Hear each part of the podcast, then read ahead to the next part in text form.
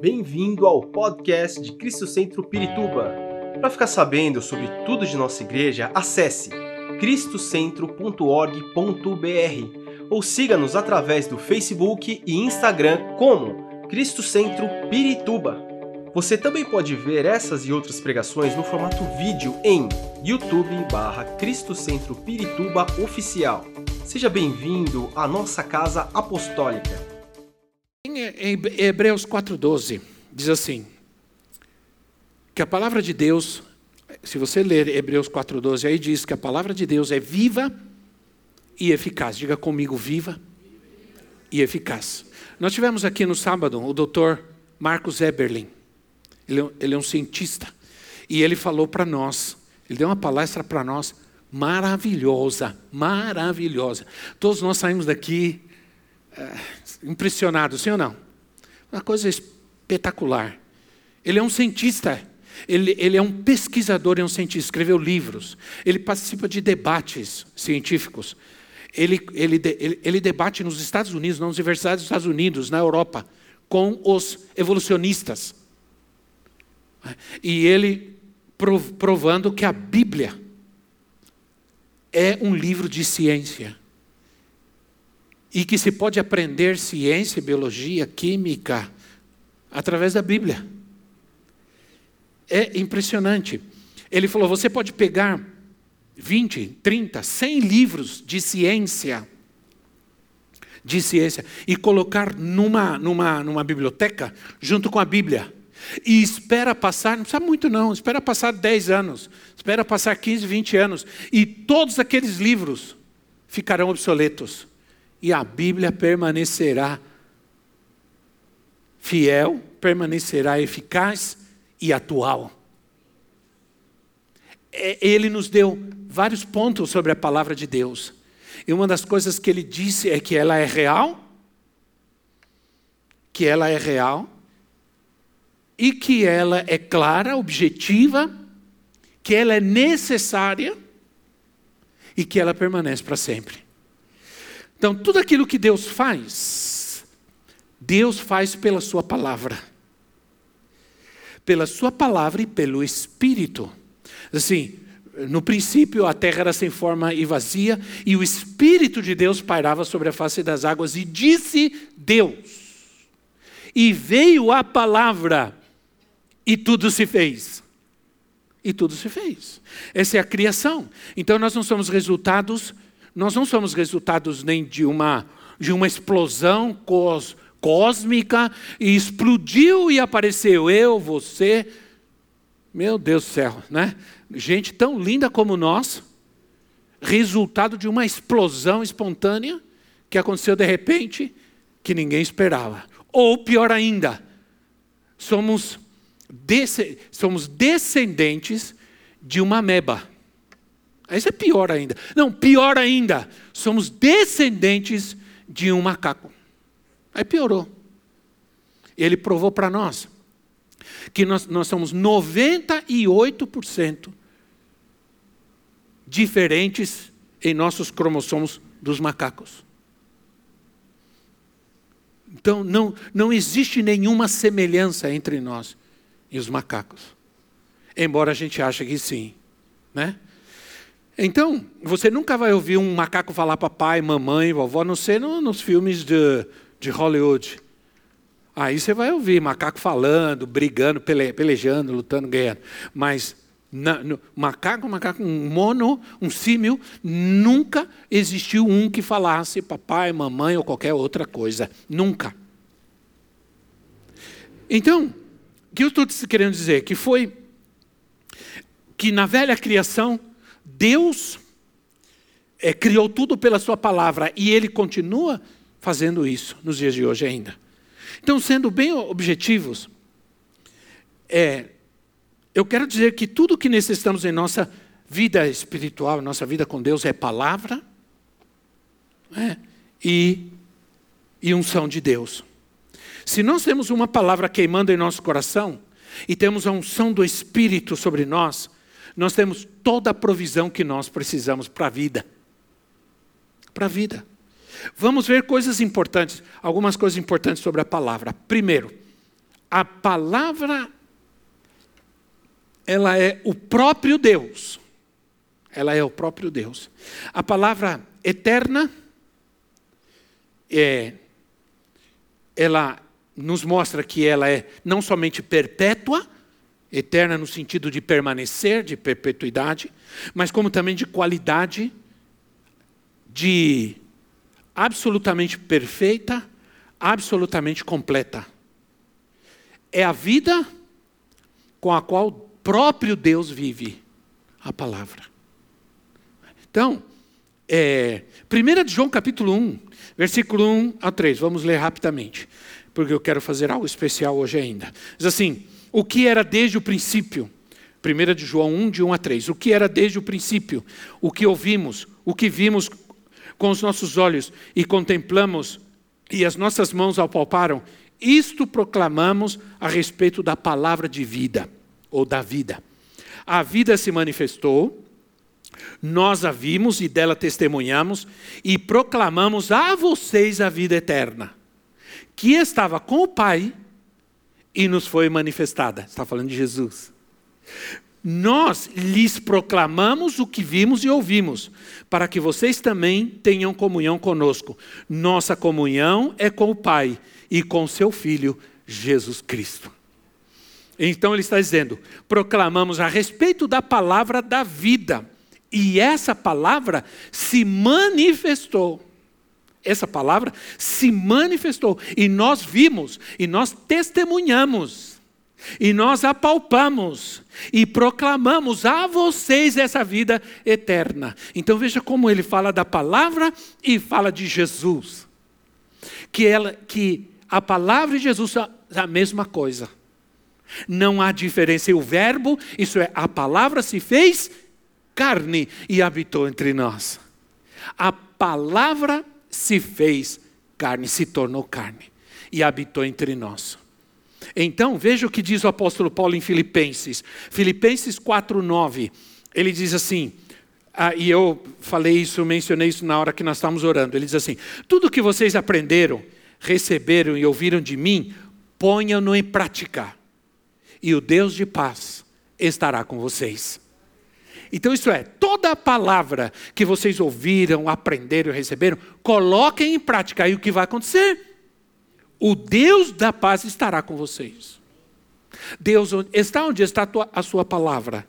Não somente ler ou aprender, mas colocar em prática. Isso faz com que o próprio Deus esteja conosco. Porque Deus está com a sua palavra. Se eu tenho a palavra, eu tenho Deus. Ora, quando você mexe com a palavra, você mexe com Deus. Quando você ativa a palavra, você ativa o próprio Deus na sua vida. Amém, irmãos? Porque a palavra é Deus e Deus é a palavra. Isso que nós vamos entender. Se, é, se eu me comprometo com a palavra, Deus se compromete comigo. Se queremos que Deus esteja conosco, nós devemos confiar e viver a Sua palavra. Eu não tenho dúvida disso. É o que eu disse quando nós fomos orar. Se Jonas orou na barriga de um peixe, Jonas foi engolido por uma baleia, provavelmente uma, tem que ser uma baleia, né? Mas se de repente na Bíblia dissesse que Jonas foi engolido por uma sardinha, ainda assim eu acreditaria. Ainda assim eu acreditaria. E, aí, e, se, e, se, e se dissesse que Jonas engoliu a baleia, eu acreditaria. Um dia alguém chegou para uma, para uma, alguém chegou, um, um, professor numa classe, disse assim: não sei como vocês acreditam nessas histórias da Bíblia, absurdas histórias da Bíblia. Como que vocês acreditam nisso? Como que vocês acreditam que, um, que, um, que, um, que uma baleia, que um homem ficou vivo dentro da barriga de, uma, de um peixe de uma baleia? Aí o, o aluno levantou. É, como que vocês acreditam nisso? Aí um aluno levantou a mão, era um cristão, e disse assim: Ó, oh, professor, eu não sei. Mas quando eu chegar lá no céu, eu vou perguntar para o Jonas. Agora, se ele não estiver no céu, você pergunta para ele. Entendeu, né, irmão? Aí, outro dia, numa classe na faculdade, o professor ridiculariza os alunos cristãos, dizendo: Vocês acreditam nas histórias loucas da Bíblia? Naquela época, no lugar onde o povo de Israel atravessou, com, atravessou o povo eh, e vieram o, o, o, exército egípcio atrás deles. Como, é como é, é, a água chegava aqui no calcanhar só, naquele lugar onde eles atravessaram. Aí um aluno falou, professor, agora o senhor me fez mais acreditar na Bíblia ainda. Agora eu acredito mais na Bíblia ainda. Porque se diz a Bíblia que o faraó e todo o seu exército se afogaram com seus cavalos, com seus carros. Os cavalos se afogaram, o exército, faraó se afogou com água na canela, então o milagre foi gigantesco. Então, a mim não me interessa o que diz a ciência, não interessa o que diz os as historiadores, os psicólogos, filósofos, seja quem for. Não me interessa, me interessa o que diz a Bíblia. Então, obedecer a palavra e aplicar é entrar em concordância com Deus, porque Deus sempre apoia a sua palavra. A palavra gera e mantém a vida. A palavra gerou a vida e a palavra mantém a vida. Porque a Bíblia diz que Deus mantém tudo hoje pela Sua palavra. Deus sustenta todas as coisas pela Sua palavra. Existe uma. Ele mostrou para nós aqui que apontaram, apontaram não o Hubble, porque agora tem um outro telescópio muito mais poderoso. E pediram onde você quer que a gente aponte esse telescópio. Eu quero que você aponte para aquela parte escura lá, porque a gente vai chegar no fim do universo e não vai ter nada apontaram, esperaram a resposta, mais estrelas, mais estrelas, mais galáxias, mais galáxias, aumenta o número, aumenta a potência, aumenta para milhões, aumenta para milhões e vai aumentando, mais galáxias e mais galáxias. Não termina o universo. É infinito, como Deus é infinito, porque Ele criou o universo e todas as coisas. Então, Deus criou todas as coisas e mantém as coisas é, é, funcionando. Também Deus traz a cura. Né? Salmo 107, versículo 19 e 20. Salmo 107, 19 e 20 diz assim: Na sua aflição clamaram ao Senhor e ele os salvou da tribulação em que se encontravam. Ele enviou a sua palavra e os curou e os livrou da morte. Ele enviou a sua palavra e os curou e os livrou da morte. É uma lástima que muitos de nós passemos é, dias, às vezes, sem ler a Bíblia. Quando sai buscando, vamos para o culto domingo. Quando você sai procurando a Bíblia e não acha, é um problema sério. É como aquela pessoa que chegou para nós e disse assim: Olha minha Bíblia. Eu tenho ela há 10 anos, está novinha. Está novinha. Até aquele negócio douradinho, está tudo novinha, novinha. Falei, ah, uhum. entendi. 10 anos sem usar a Bíblia. Claro que ela está novinha. Ou se não, aquele que tem a Bíblia aberta na estante de casa no Salmo 91 e aqui está tudo amarelo, aquele Salmo 91 todo amarelo, aquelas duas páginas e as outras branquinha, branquinha. Né? Ou senão, aquela irmã que o pastor foi visitar, e a irmã estava doente, foi visitar a irmã, humilde, coitadinha, visitar a irmã, e ele disse, vou orar por você, irmã. Você tem a Bíblia aí para eu ler um versículo? Ela deu, deu a Bíblia dela. Quando o pastor pegou, a fininha, a Bíblia fininha, tinha lá. Mas o que aconteceu, irmã, com a sua Bíblia? Cadê as páginas? Ah, ah, pastor, toda vez que você falava que essa escritura, isso aqui não é para hoje, eu arrancava.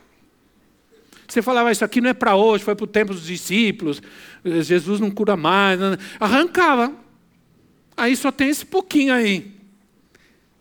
Entende? É uma lástima quando as pessoas menosprezam a palavra, quando a palavra tem poder para me libertar, para me curar. Houve um clamor, houve um clamor, no meio de uma grande aflição e Deus respondeu.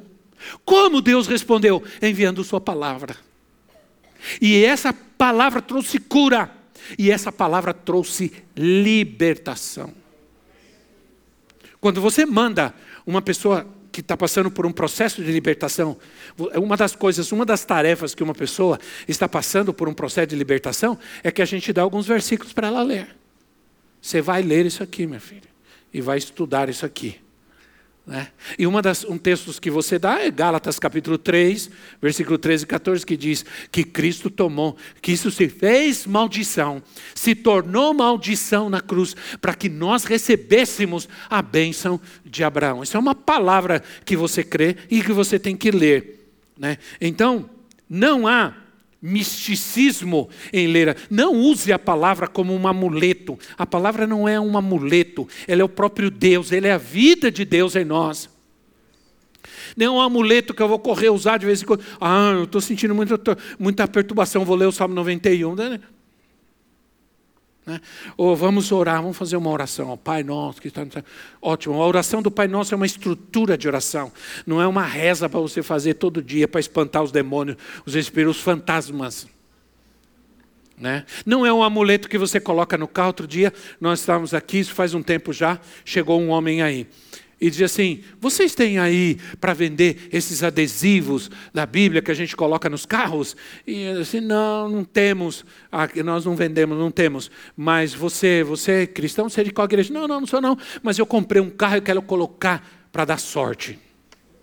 Eu quero colocar um, um versículo para dar sorte. Não era nada, eu vou colocar um versículo para dar sorte. É, então, eu falei assim: olha, vou te falar outra coisa que é melhor do que colocar um adesivo no carro que dá sorte, né? Outro dia eu vi um carro, estava vendo um carro e comecei a rir. Falei, Senhor, essa gente só inventa. Aí no carro dizia assim: Nós, os humildes, já somos poucos no mundo hoje. Falei, Senhor. Então, adesivo, nós, os humildes, somos poucos no mundo hoje. Nós, os lindos, somos poucos no mundo hoje. Então, eu, eu tenho um livreto que eu comprei, comprei e eu fui procurar ver quando foi que eu comprei? Eu me lembro que comprei nos Estados Unidos em 2002, um livro do pastor David Wilkerson, que já faleceu. É aquele que escreveu Cruz o Punhal. Ele, a igreja dele era na Times Square Church, Times Square Church no Times Square, um, um homem de Deus poderoso, um homem de palavra de Deus, um homem que era fiel à palavra, extremamente bíblico. Ele escreveu um livreto assim, 800 promessas da palavra de Deus. E tá, tá amarelo, tá, já está velhinho, parece um manuscrito. Eu, de vez em quando eu pego, fico lendo 800 promessas. E ele aconselha que você tome a palavra como uma promessa de forma literal. Não trate de interpretar nada, não trate de negar nada, simplesmente tome de forma literal para a sua vida. Começa a crer naquilo, começa a viver aquilo e você vai ver que, que Deus vai fazer. Porque Deus faz coisas grandes através da Sua palavra. Devo fazer a minha parte. O que eu não posso fazer, Deus vai fazer. O que eu tenho que fazer então é esperar, é confessar, até que o tempo de Deus se cumpra. Até que o propósito de Deus se cumpra. Inclusive, até lá, a única coisa que eu posso fazer, às vezes, em situações da minha vida é atrapalhar. Deus veio a Abraão e disse assim: Abraão, eu vou te dar um, uma descendência. Eu vou te dar um filho para você e para Sara. Quando Deus falou isso para Abraão, ele tinha 90 anos e Sara tinha 80 anos. E Deus disse: Vocês vão ter. Ah, eu sei, Senhor, minha serva, a serva da minha esposa vão ter. Não, será de vocês. Certamente Abraão, com 90 anos de idade, e Sara com 80 anos, poderia ter dito: ah, Senhor, o Senhor, dessa vez o Senhor viajou. Né? Dessa vez. Mas como Deus gosta de fazer as coisas assim, né, irmão? Como, por que será que Deus espera até aos 45 do segundo tempo para fazer alguma coisa? Já perceberam isso?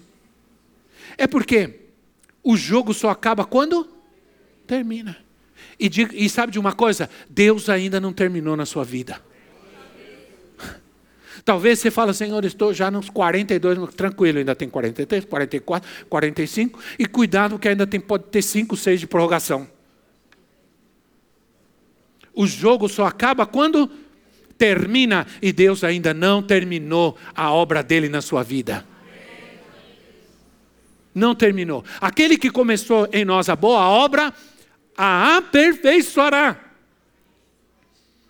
Então Deus ainda está trabalhando. Deus ainda está fazendo. Então eu queria eu quero passar algumas coisas para vocês hoje. Não, se você entrar na internet e dizer assim, versículos para tal coisa, versículos, você vai achar um monte de coisa. Não.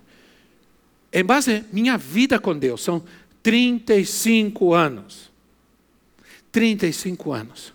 Eu leio a Bíblia desde os oito anos de idade. Quando eu tinha oito, eu me alfabetizei com sete anos. Quando eu tinha oito anos, já tinha lido a Bíblia toda. Então, eu amo a palavra de Deus. Eu, eu peguei versículos que são importantes para mim. Então, eu quero que você pegue a sua Bíblia. Fica com ela na mão agora. Se, se você tiver sem Bíblia, sem tablet, sem celular, porque você deveria carregar uma Bíblia assim. É, o pastor, o Dr. Eberlin disse isso para nós. Né? Quem estava aqui no sábado, eu disse, obrigado. Fala, Senhor. Porque o profeta na sua própria casa, às vezes, não é ouvido. Fala, Senhor, fala. Ele falou assim: você pode usar o tablet, mas usa a Bíblia. Usa a Bíblia, anda com a Bíblia. Você pega a sua Bíblia. Porque é, se você tiver sem nada, aí senta do lado de um crente aí que ele para ele ler com você. Aí diz, se você precisa de uma direção de Deus, então abre aí a Bíblia em Isaías 30, 21. Se você diz assim, eu só tenho direção, não sei o que fazer na minha vida, Senhor, estou sem propósito, não sei, me ajuda, Senhor. Então, Isaías 30, 21. Então diz assim, a, a, aqui tem como colocar aqui o versículo para todos nós lermos? Tem, ok. Quer você se volte para a direita, quer se volte para a esquerda, e aqui não está falando de política. Quer, acho que todos nós somos de direita aqui, tudo bem? Uma voz atrás de você lhe dirá: Este é o caminho, sigam. Não está falando de nenhum fantasma, não está falando de nenhuma perturbação, ele está falando de uma direção de Deus. Então, diga assim comigo: quer você se volte para a direita, quer para a esquerda. Uma voz atrás de você lhe dirá: Este é o caminho. Sigam. Essa é a direção de Deus. É a voz de Deus. Então pega esse versículo, escreve ele num papel, coloca no banheiro, coloca na frente do lugar onde você senta. Coloca ali, bem na frente. Assim. E enquanto você está ali, veja, coloca na, coloca na tela da televisão, cola lá. Sei lá, coloca na tela do computador nas horas que você não. Né? Não sei, coloca em todo lugar que você puder. Quer você se volte para a direita ou para a esquerda. Uma voz atrás de você dirá: Este é o caminho. Isso fala do Espírito Santo. Jesus disse que o Espírito Santo nos guiaria em toda verdade. Ele seria nosso guia, ele nos guiaria. Bom, Isaías 45, 2. Isaías 45, 2. Diz assim: Isaías 45, 2. E eu irei, eu irei adiante de você e aplanarei montes, derrubarei portas de bronze e romperei trancas de ferro. Eu vou adiante de você, eu vou à sua frente e eu vou derrubar portas de bronze e romper trancas de ferro. É isso que o Senhor está falando para você. Você pega essa palavra na tua vida hoje. Anota. Por isso eu sempre falo, traz caderno, traz papel, ou tira foto, anota e põe na tua vida. Na tua casa. Sabe o que Deus mandou os israelitas fazer? Eles pegavam porções da Bíblia. E até hoje eles fazem isso. Eles pegavam porções da Bíblia, pequenas porções, e escreviam em papaizinhos pequenos, bem pequenos, letra pequena, enrolavam, colocavam em umas caixinhas e grudavam na porta da casa, nos umbrais da porta. Até hoje eles fazem isso. Se você for Israel, você compra essas coisinhas, umas caixinhas que elas têm dentro uns versículos enroladinhos dos mandamentos, da palavra de Deus. É, eles enrolam e eles colocam na porta, nos umbrais da porta, para dizer que aqui, aqui nós vivemos a palavra de Deus. Então, eu irei adiante de você e derrubarei as portas, aplainarei os montes, derrubarei portas de bronze e romperei as trancas de ferro. Aleluia. Você crê nisso, irmão? Olha só, Isaías 48, 17. Porque eu quero te mostrar versículos, não aqueles versículos que você já conhece, que ouve todo dia, mas versículos que talvez você nunca tenha visto. Que diz assim, Isaías 48, 17: Assim diz o Senhor, o seu redentor, o Santo de Israel: Eu sou o Senhor, o seu Deus, que lhe ensina o que é melhor para você e que o dirige no caminho em que você deve ir. Diga comigo assim: Senhor, me dirige no caminho em que eu devo ir. Você quer isso, irmão? De verdade, você crê nisso? Se você faz isso, se você traz essa palavra para a tua vida, Deus vai fazer, porque Deus faz o que a, o Deus cumpre a sua palavra. Deus cumpre a sua palavra. Isso não é misticismo, isso não é amuleto, é palavra de Deus. Eu não estou falando a palavra desse ou daquele, estou dizendo, é palavra de Deus. Deus disse, Deus faz. Ponto final. Então, o Senhor vai dirigir você no caminho que você deve ir. Porque constantemente a gente perde a direção, você não, irmão? Eu, eu sou, agora eu sou, eu sou, eu, graças a Deus, eu consigo, depois de muito tempo, é, ser dirigido pelo GPS. Porque até com GPS eu já me perdi várias vezes. Mas antigamente, eu não sei quando vocês se lembram, e o duro de você, é, você ser do século passado, é que antigamente a gente tinha o guia, lembra do guia? Que era dessa grossura assim. Você tinha no carro aquele guia, era dessa grossura. Para você achar a rua, você tinha que procurar pelo nome e na letra, no número, você ficava meia hora para achar o negócio. E aí, o meu problema não era só achar isso aí. Meu problema era em que direção está isso aqui. Achei a rua, achei onde é, mas para que lado que eu vou? Nisso o GPS é bom, porque o GPS é assim: agora vire à direita. Agora vire em tantos metros, vire. A, que coisa mais maravilhosa que é isso? Em tantos metros, vire à esquerda. Você está chegando. A 100 metros você chega. Isso é maravilhoso. Esse é o que Deus quer fazer na nossa vida, irmão e não ficar com aquele guia desse tamanho assim. E quantas vezes eu passava na frente do lugar e não, e não, não achava. Não é?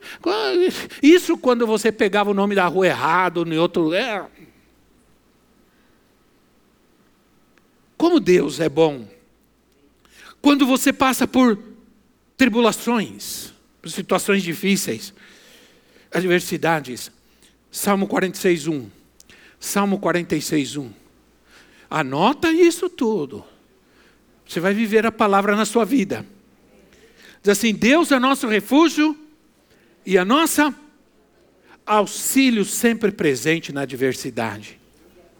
Irmão, Ele está presente, Ele está aí.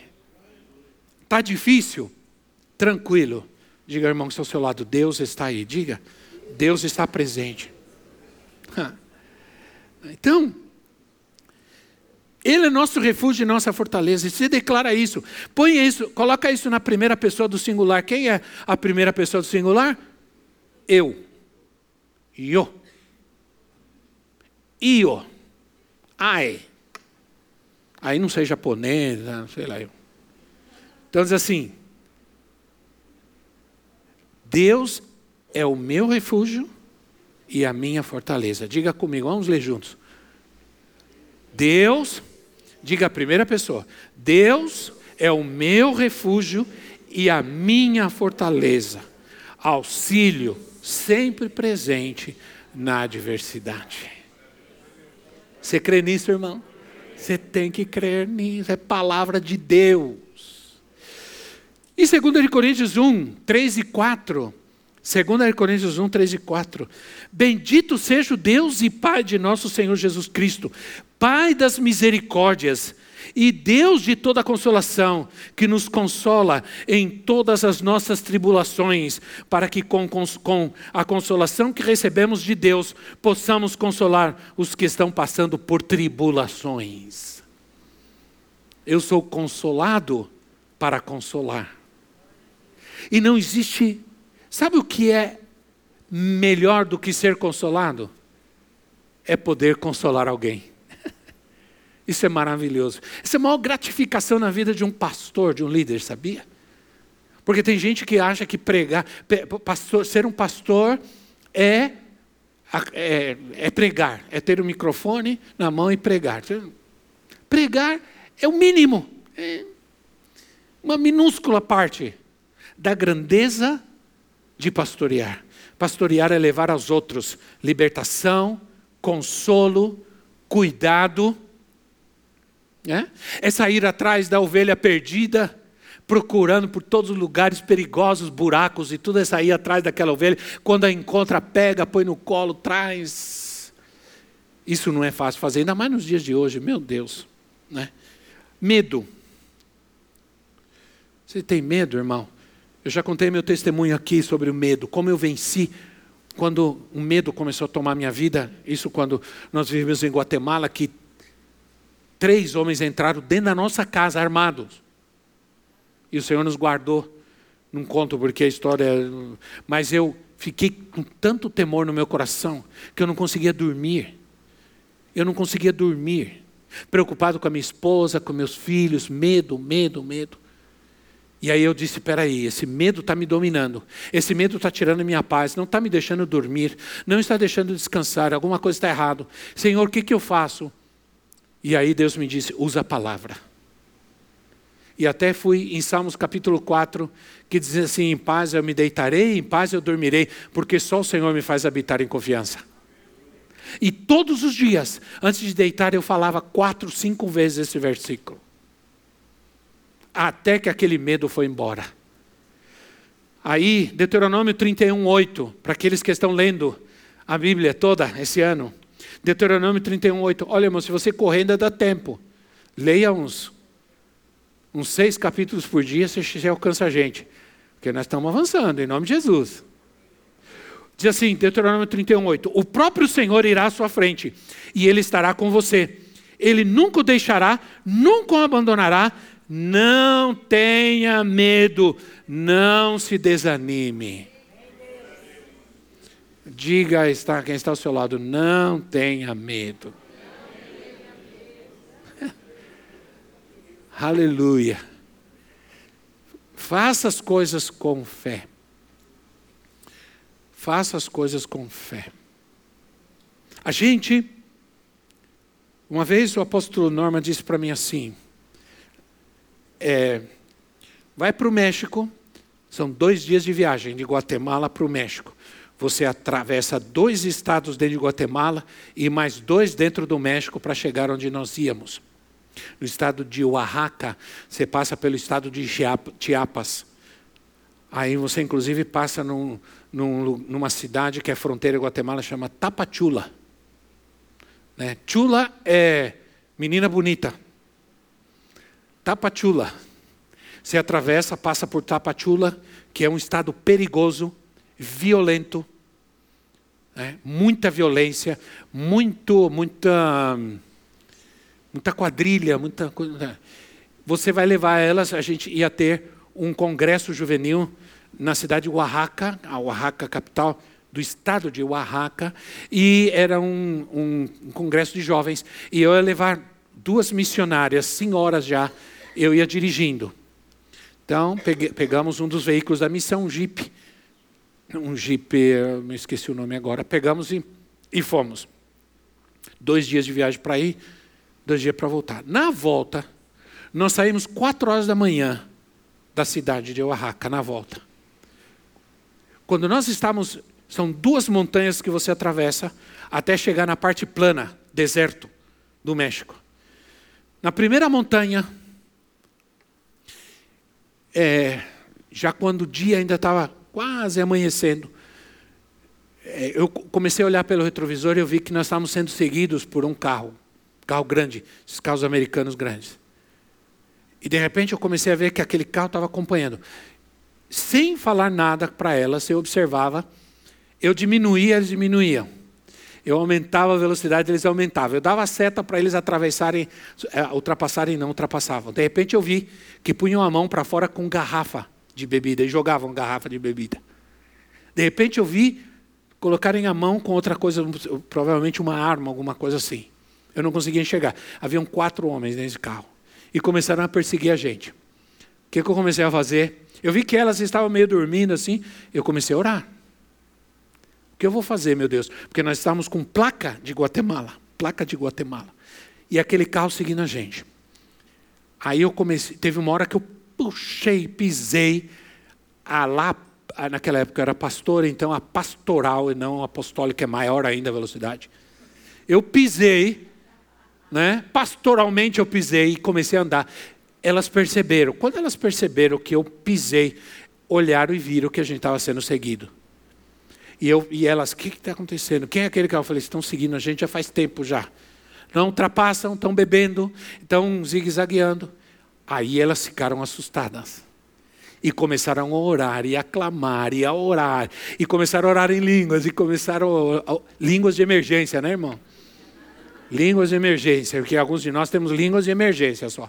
Aí começaram a orar em línguas e a clamar. E, e tudo eu disse para elas: olha, se eles ultrapassarem, porque aqui agora é só montanha e barranco, barranco aqui e abismo para cá, eles vão ultrapassar. Se eles atravessarem lá na frente, na estrada, eu vou passar de qualquer jeito, vou passar voando, vou passar pulando, não sei o que vai acontecer, mas eu vou passar. Dito e feito, eles passaram xingando, jogando garrafa, xingando e tudo. Chegou lá na frente, quando eu faço a curva, eles estão atravessados na estrada. Um deles estava num espaço vazio que ficou entre o barranco e, eh, e, e o carro, outro estava lá urinando lá, bêbados, e o outro parou e ficou assim no espaço. Eu falei para elas: Eu não vou parar. Eu não vou parar. Senhor, esse carro agora vai voar. Vai não sei o que vai acontecer aqui, vai virar canguru, vai. Não sei o que vai acontecer. Mas eu vou passar, eu não vou parar. Porque eu tenho duas senhoras aqui atrás. E eu comecei, irmãos, eu pisei no bichinho. Né? Puxei, marcha para cá, segunda, bichinho tremia. E eu vim. E orando, em nome de Jesus, em nome do Senhor Jesus, eu não quero matar ninguém, mas se esse homem não sair da frente, eu vou passar. E eu gritando, orando, clamando, falando em línguas. Eu, quando aquele homem viu que eu não ia parar, ele simplesmente desapareceu da estrada. Porque ou ele deve ter pulado e caído no abismo, sei lá o que aconteceu. Que eu passei. Passei. Aí eu comecei a orar, Senhor, confunde esses homens confundem para que eles não consigam nos perseguir. Aí eu olhava pelo retrovisor e vi que eles estavam tentando ligar o carro, sair, dar a volta para seguir a gente e não conseguiam. Não conseguia. Deus confundiu. E eu me adiantei até, até terminar a montanha e chegar numa cidade. Eu entrei. Entrei, fui num posto de gasolina, fiquei escondido ali, fiquei olhando e eles passaram na estrada, olhando devagarzinho, olhando, olhando e foram embora. Eu entendi que ali havia um livramento de Deus. De madrugada, sozinhos, numa estrada. Que luta, que batalha, mas nós, o Senhor nos deu vitória. O Senhor sempre está conosco. Não te deixarei, não te abandonarei. Fica firme. Se você sente é, injustiça, que a vida está sendo injusta, as pessoas estão sendo injustas, é, creia. Provérbios 10, 24 diz assim: Provérbios 10, 24: O que o ímpio teme lhe acontecerá, o que os justos desejam lhe será concedido. Amém? É isso. Você tem que crer. Oséias 10, 12. Profeta Oséias. Oséias 10, 12 assim: semeiem a retidão para si, colham o fruto da lealdade e façam sucos no seu solo não arado. Pois é hora de buscar o Senhor, até que Ele venha e faça chover justiça sobre vocês. Faça chover justiça sobre vocês. Então, Deus vai trazer. Deus vai tratar com essa situação difícil, com essa injustiça na sua vida, na sua casa. Em nome de Jesus, você crê, irmão? Essa é palavra de Deus. Né? Então, cansaço. Está cansado? Está sentindo cansado? Cansado, às vezes eu saio para andar, Senhor, me sinto cansado, mas eu vou caminhar. E o Senhor vai me dar força, o Senhor vai me estabelecer minhas forças. Palavra de Deus, oração, fé. Há dias da nossa vida. Olha, eu vou te garantir uma coisa, irmão: quanto mais idade a gente vai tendo, mais pela fé a gente precisa caminhar. Sim ou não? A Bíblia diz assim: olha o que diz Isaías 40. Olha o que diz Isaías 40, 29. Diz assim: 29. Ele diz: Ele fortalece ao cansado e dá grande vigor ao que está sem forças. Até os jovens se cansam Ainda mais os velhinhos. Eu não estou falando no meu caso.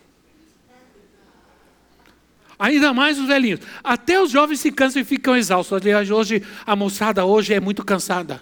Tem adolescente que diz que, ah, estou muito vai fazer isso. Estou cansa, cansado de quê? Não faz nada na vida.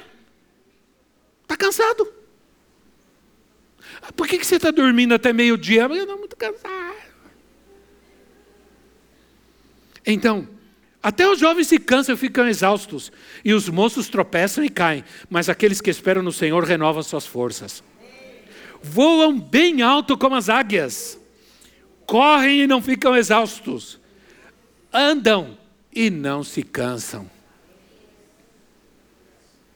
Né? Salmo 138, 7.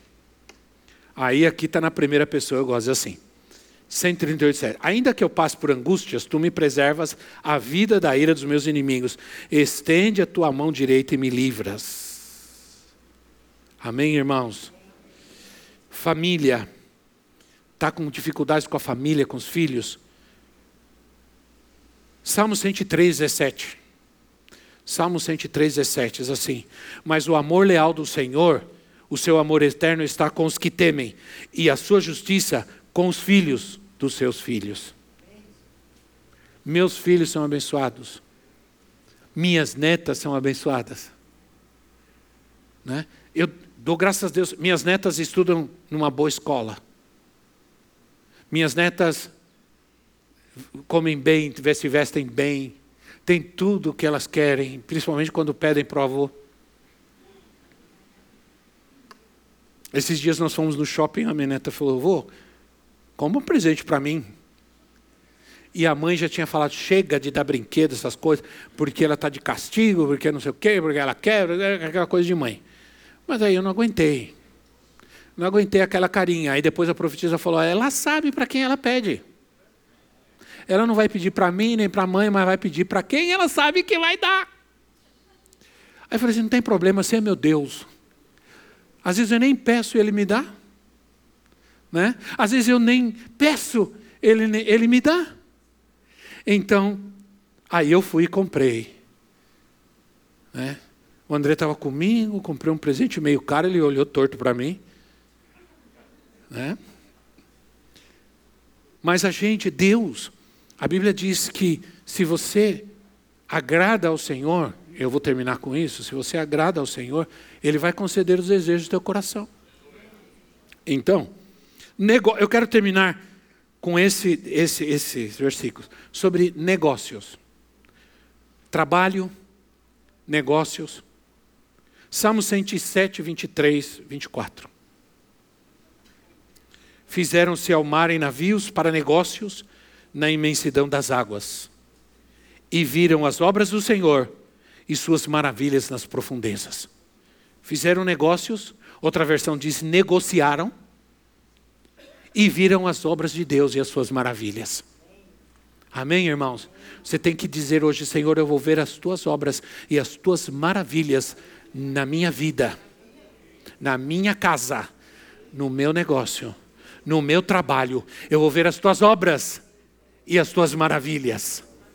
Você vai fazer, esses dias eu tenho uma palavra para alguém assim: você vai fazer o que todo mundo faz, mas Deus vai abençoar o que você está fazendo mais do que os outros, porque você vai ver as obras e as maravilhas do Senhor. Mas você tem que crer, você tem que crer, levar essa palavra na tua vida que ela te acompanhe, que ela esteja com você todo dia, na sua boca, na sua mente, para que você não se esqueça. Provérbios 16, 3. Consagre ao Senhor tudo o que você faz, diga tudo. Diga, irmão que está ao seu lado, tudo. Consagre ao Senhor tudo o que você faz, e os seus planos serão bem-sucedidos. Quer que dê certo? Consagra ao Senhor, põe Ele na frente, e você vai ver se Ele não vai fazer. Agora você tem que ter fé. Às vezes você não entende que Deus quer te dar criatividade, Deus quer te dar uma direção. Você quer ser útil, quer trabalhar, quer ganhar dinheiro. Às vezes você acha que precisa ser o CEO de uma empresa. E às vezes o que Deus quer fazer é te dar uma estratégia. Vender pipoca pode ser uma estratégia, não é, mas não estou dizendo que você fazer, mas de repente pode ser. Tem gente ganhando dinheiro com cada coisa que eu falo assim. Tem um menino na internet que ganha milhões só fazendo assim. Já viram? A única coisa que ele faz, não abre a boca, não faz nada, só faz assim. Ganha milhões. Já viram isso? Tem outro que tem uma risada engraçada, fica rindo na internet o dia inteiro, ganha milhões. Então, Deus vai te dar uma estratégia. Eu dei um exemplo bobo, mas Deus vai te dar uma estratégia para que você seja abençoado. Consagre ao Senhor tudo o que você faz, e os seus planos serão bem-sucedidos.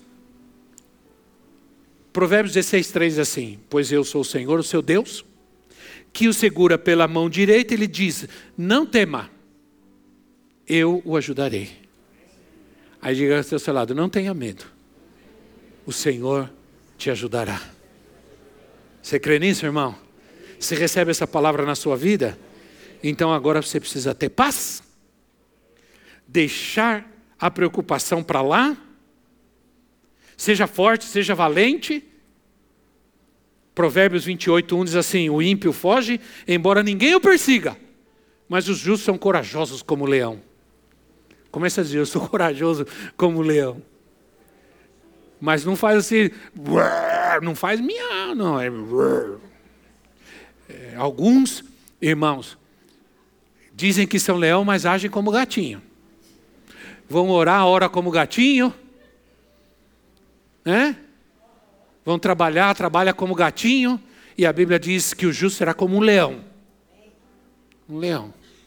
Né? Assim, a gente tem que crer e permanecer firme. Eu quero terminar, senão eu não termino, porque eu estou empolgado com isso aqui. É palavra de Deus, amém? Guarda a tua mente. Aí, porque tudo começa aí. Essa origem da ansiedade, do medo, da depressão. Aí o Salmo 94, com isso nós vamos terminar, diz assim, 94, 19. Quando a ansiedade já me dominava no íntimo, o teu consolo trouxe alívio à minha alma. Ponto final. Né? O teu consolo trouxe alívio à minha alma. Vamos colocar em pé. Esperamos que esta mensagem tenha te inspirado e sido uma resposta de Deus para a sua vida. Quer saber mais sobre Cristo Centro Pirituba? Siga-nos nas redes sociais no Facebook, Instagram e YouTube, ou visite nosso site em cristocentro.org.br.